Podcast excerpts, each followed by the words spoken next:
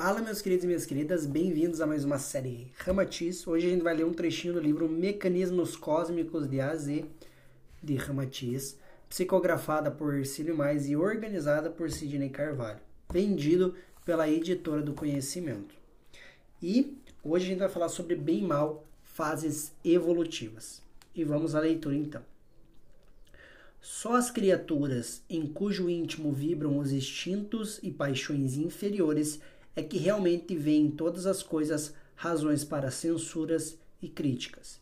Em verdade, os espíritos de graduação superior e responsáveis pela evolução dos homens jamais condenam o que é inferior, porque sabem que todas as coisas são veredas para Deus e que louvável metamorfose ocorre na sucessão do espaço e do tempo. Os anjos, por exemplo, são os bons lavradores que ceifam na lavoura espiritual e separam amorosamente tanto o trigo como o joio. Além de separarem os feixes de trigo do joio, avaliando as culpas de cada ser no momento exato da frutificação, eles praticam a sábia e afetuosa enxertia que ainda converte o mal em bem. Sendo o bem a base de toda a criação de Deus, jamais o joio da malignidade infestará toda a seara do mundo. Os bons ceifadores estarão atentos à espera do momento adequado para então operar de modo salutar em favor dos justos, bons, mansos, humildes e pacíficos, enquanto amparam os injustos, os maus, os vingativos e belicosos, no curso de redenção espiritual e da promoção ao bem.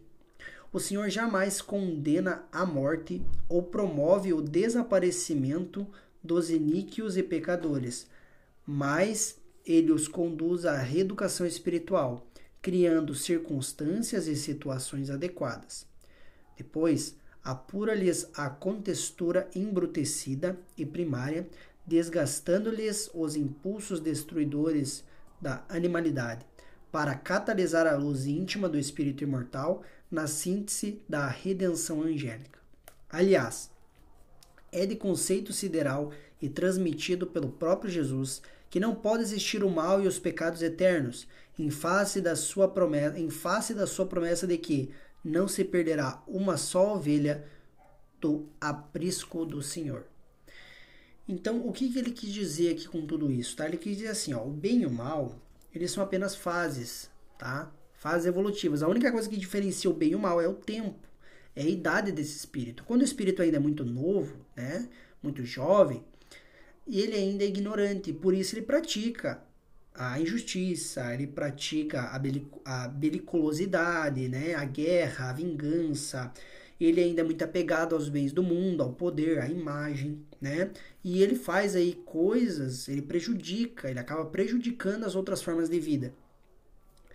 Quando esse ser já viveu mais, é um ser, vamos supor, já passou um tempão aí, ele olha para trás e dá risada do que ele fez e ele percebe realmente agora ele tem sabedoria. E essa sabedoria transformou as ações dele. Hoje em dia, ele já é um ser muito mais humilde, justo, né? Ele viu que isso, aquilo ali que antes ele achava que ia trazer poder, felicidade, realização, ele viu que não trouxe nada. Então, ele ao invés de prejudicar, ele começa a ajudar. Então, a única diferença que tem é a diferença em idade. E aqui diz, né, mostra, claro, as pessoas que criaram, uh, as pessoas precisam experimentar assim as consequências das suas ações. Então elas precisam passar pela reeducação espiritual e tudo mais, né? Não tem como, por exemplo, Deus ou alguma entidade pegar um ser que ainda é, é que é vingativo, mal, injusto e botar ele talvez numa dimensão ou colocar ele num num planeta avançado, porque ele vai se sentir perdido lá, ele vai entrar em depressão lá, porque não faz parte do que ele é, sabe? Não é mérito dele.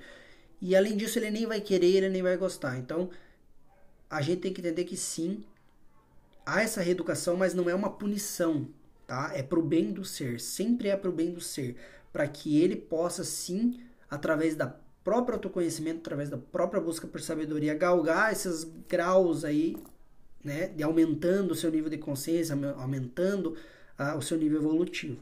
Né? E aqui diz que não existe como, tá? Uh, não existe mal ou pecados eternos, né?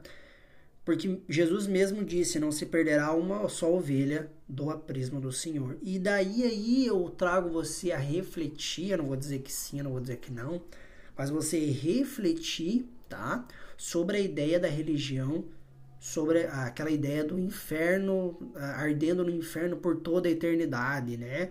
Que você vai para o inferno por toda a eternidade, etc.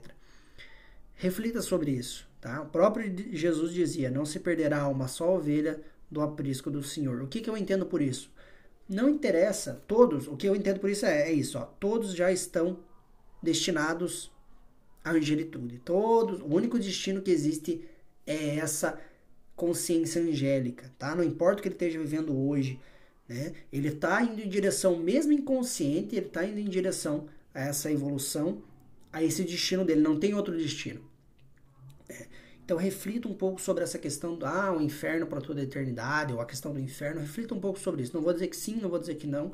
Não vou trazer a minha ideia sobre isso aqui agora, mas eu quero que você reflita, tá? Sobre isso trazendo em consideração o que o próprio Jesus disse: não se perderá uma só ovelha do aprisco do Senhor. Beleza? Um abraço então e até o próximo áudio.